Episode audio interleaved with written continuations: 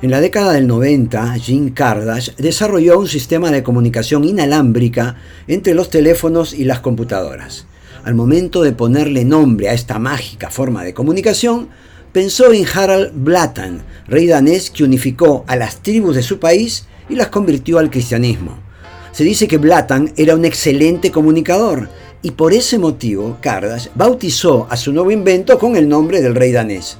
Y al traducir del danés al inglés, Blatan se convirtió en Bluetooth.